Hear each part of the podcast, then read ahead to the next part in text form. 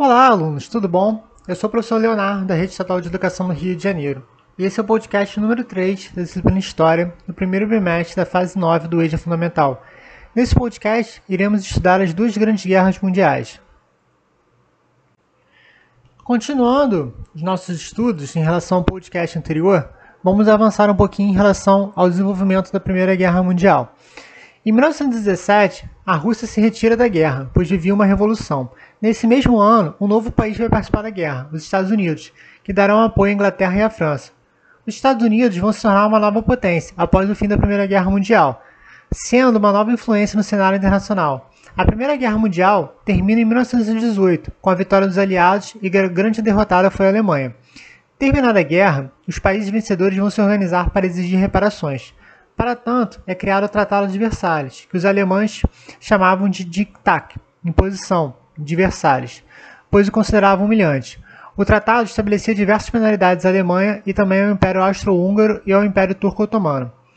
A Alemanha foi considerada culpada pela guerra e por isso deveria ser obrigada a ceder minas de carvão, minas de ferro, terras cultiváveis, territórios e colônias à França, à Inglaterra, Polônia e à Bélgica.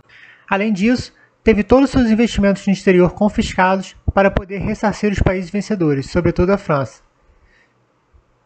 Em 1919 foi fundada a Liga das Nações, que tinha como objetivo evitar novas guerras mundiais, procurando resolver os conflitos de forma negociada. Mas veremos que essa liga fracassou, visto que o mundo ainda passaria pela Segunda Guerra Mundial. Três impérios foram destruídos, e a partir disso surgiram novos países.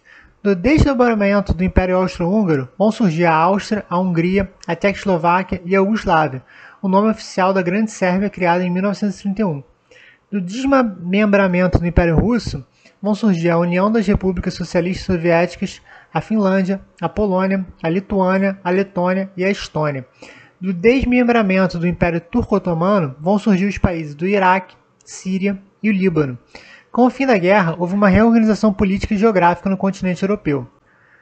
Como consequências da guerra, podemos citar o declínio dos domínios de países europeus na Ásia e na África, a economia arruinada nos países que se envolveram no conflito, críticas às ideias ligadas às democracias liberais e a ascensão econômica e política dos Estados Unidos.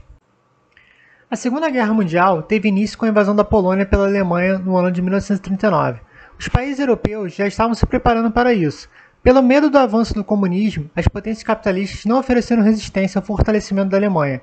O alinhamento dos blocos ficou definido no início da guerra. O Japão se uniu à Alemanha e à Itália e formaram o eixo Roma-Berlim-Tóquio.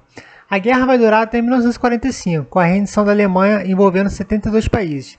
O Brasil declarou guerra ao eixo em 22 de agosto de 1942 e enviou soldados para a Itália, na região de Monte Cassino, em 1944.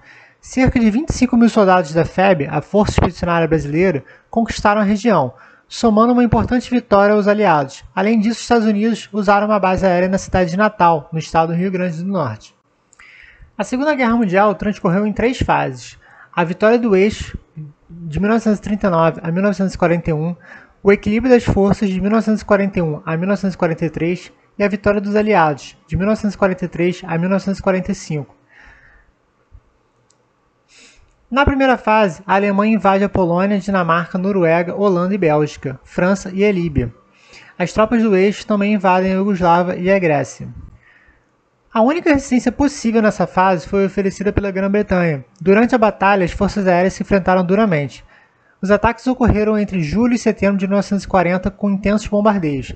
Apesar das baixas, os ingleses venceram. O comando alemão desistiu de invadir as ilhas britânicas. Foi a primeira derrota sofrida pelos nazifascistas. Chegamos ao fim desse podcast, na segunda parte em relação às duas grandes guerras mundiais. Esperamos que vocês tenham gostado. E se ficou com alguma dúvida, vocês podem consultar material escrito, assistir as videoaulas ou procurar a ajuda de sua professora ou professor de História. Um grande abraço, bons estudos e até o nosso próximo encontro historiográfico aqui nesse podcast. Até lá!